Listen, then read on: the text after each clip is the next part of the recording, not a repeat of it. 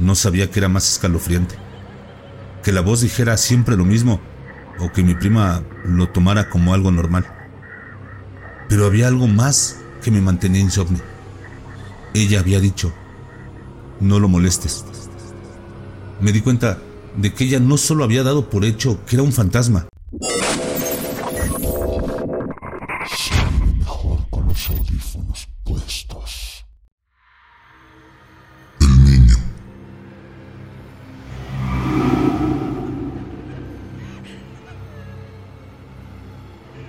Medio de la ciudad viven todavía poblados que conservan su topónimo original en lengua náhuatl.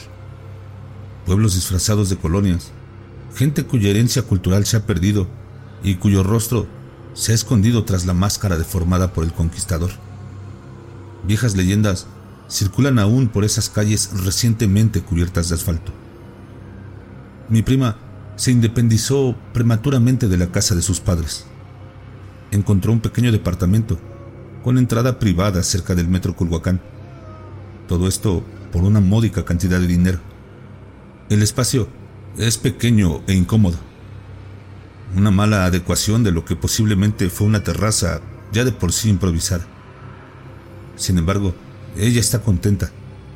Se siente por fin a sus anchas y ha logrado darle al lugar una apariencia hogareña como nunca la tuvo en su habitación anterior. Por supuesto, mis tíos están escandalizados por el aspecto de la zona y de sus vecinos.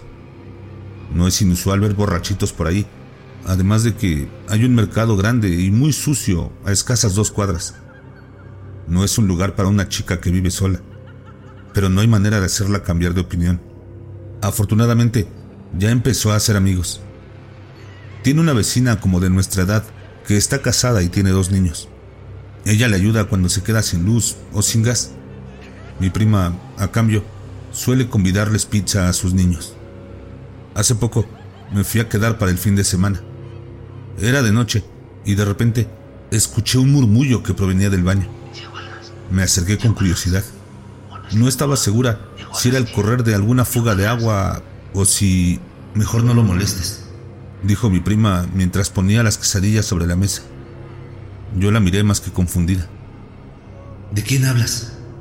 No sé quién es, dijo encogiéndose de hombros. Luego sacó un refresco del refrigerador. Ante tal misterio, no pude sino alejarme lentamente de la cortina que separaba el baño de la estancia general y me senté frente a mi prima. Ella tomó una quesadilla y me miró como preguntando, ¿no vas a comer? Ella es así.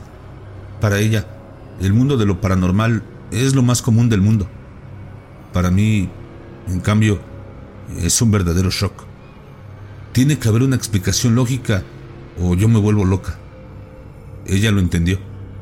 Dejó su quesadilla recién mordida en el plato y me explicó. Al principio creí que era agua o algo así, pero si te acercas se oyen palabras. ¿Como voces? Pregunté tratando de volver al plano de lo real.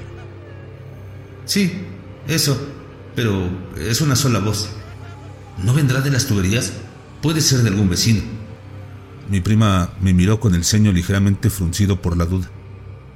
Parecía que en verdad no se le había ocurrido la posibilidad. Al instante pude sentir cómo se relajaba.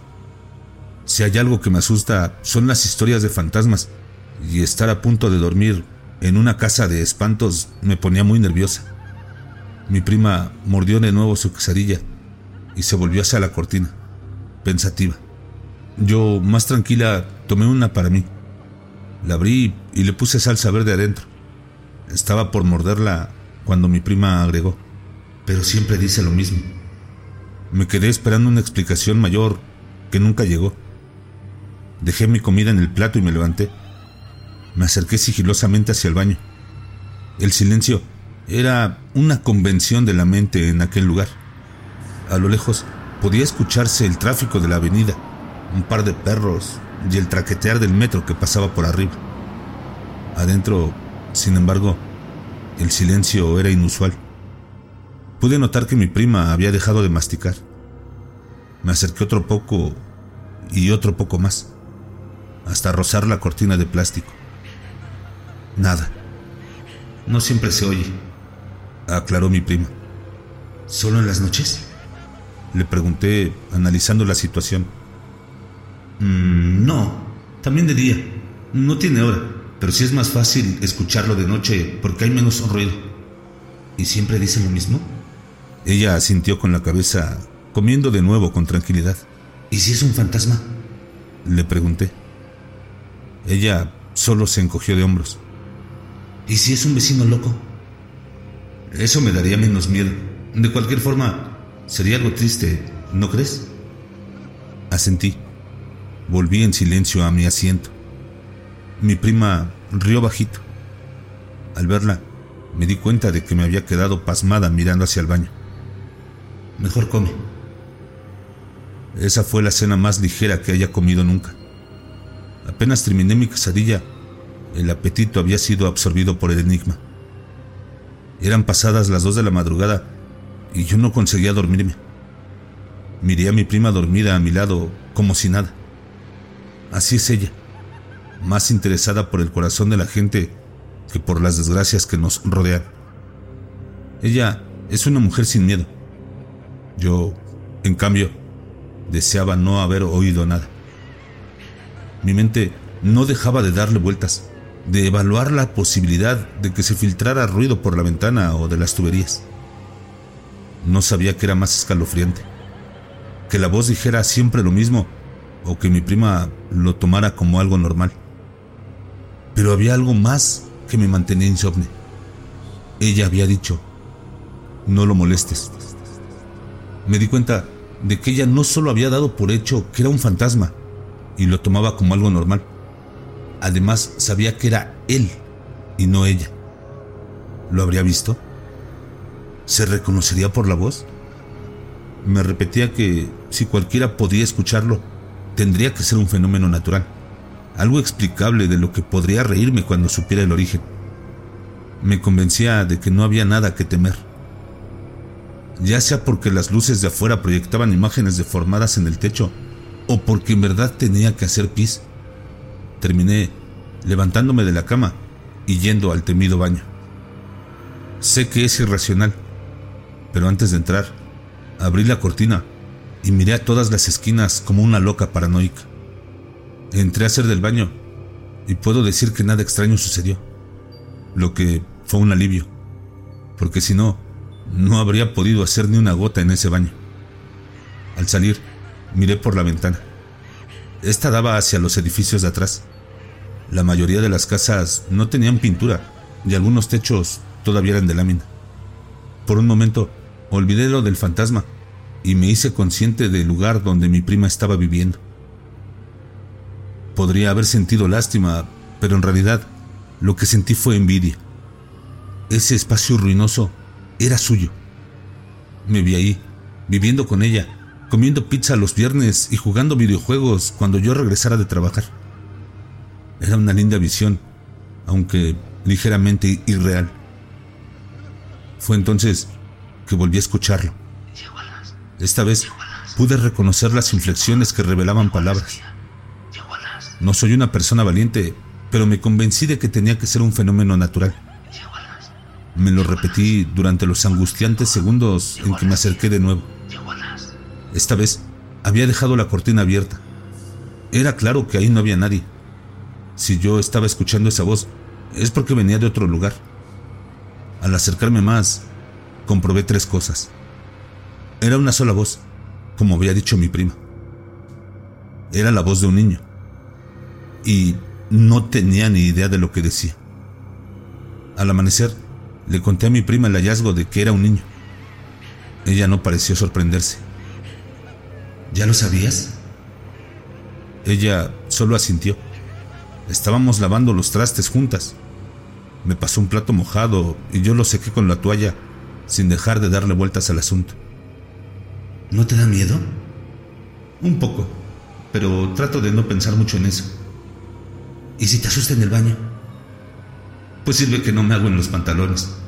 Bromeó ella. Su chiste me hizo reír, pero no desconcentrarme. ¿Sabes qué dice? Insistí. No, creo que es náhuatl, pero la gente de aquí se ofende cuando les preguntas si lo hablan. Ya sabes, ellos son gente decente y no indios mugrosos. Tiene sentido. Decidí grabarlo. Desafortunadamente, en el tiempo que estuve con ella, no lo volví a escuchar. Y la verdad es que es difícil ponerle atención a un sonido tan tenue cuando cantas karaoke, pides pizza o invitas a tus amigos a jugar videojuegos. El tema de la voz quedó en suspenso por un tiempo. Fue hasta la Navidad que volvió el tema a mi mente. Fui por ella. Nos arreglamos juntas para la cena familiar y tomamos juntas el taxi a casa de mis tíos. Como ya es costumbre, yo terminé de arreglarme como media hora antes que ella. Estaba viendo mis notificaciones del celular cuando el murmullo llamó mi atención.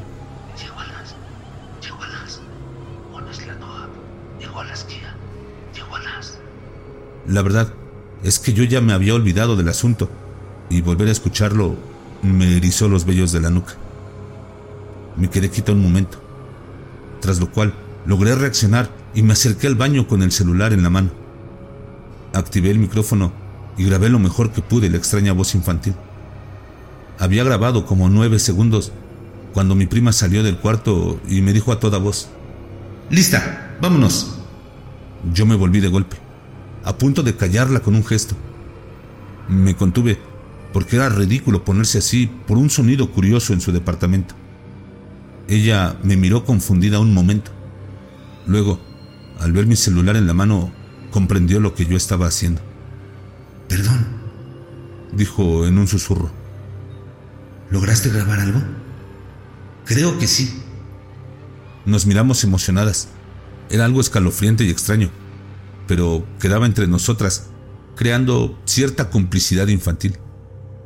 Después de la cena y antes de los regalos, Intentamos descifrar lo que decía la grabación, pero no nos fue posible.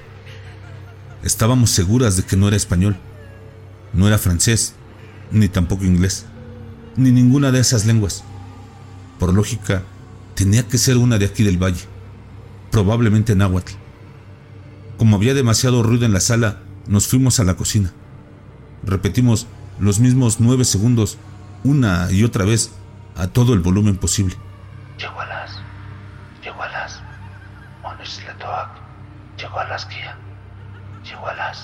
El susurro era más o menos largo y de haber conocido la lengua bastante claro, pero para nosotros era como un muro impenetrable.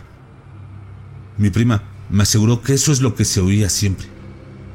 Después de 15 minutos estábamos cansadas de intentarlo. Entonces notamos una presencia junto a nosotras. La señora que les ayuda a mis tíos con la limpieza. Ella nos miraba con un gesto extraño, algo entre el miedo y la confusión. Tenía una torre de platos sucios en las manos y no se decidía a dejarlos sobre la encimera.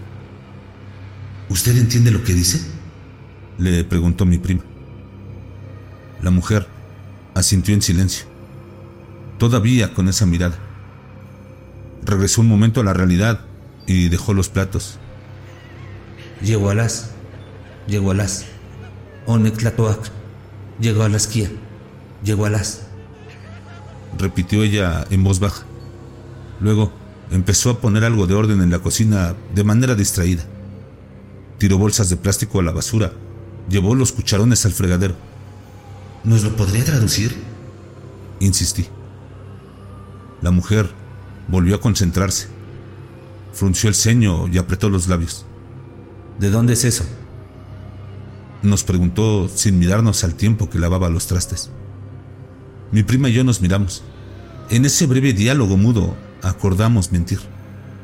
Lo oímos en una película. Le dije.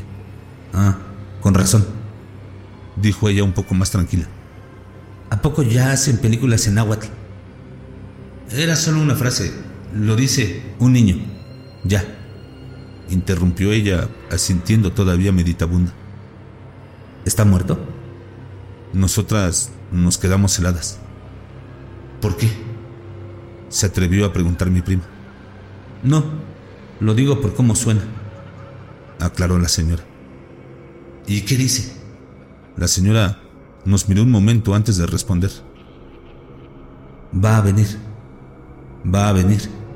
Dijo que vendría. Y luego repite, va a venir. Nosotras nos quedamos en silencio. La señora nos miró de nuevo con tristeza en los ojos. Nunca vuelven por él, ¿verdad? Llegó a las, llegó a las, llegó a las,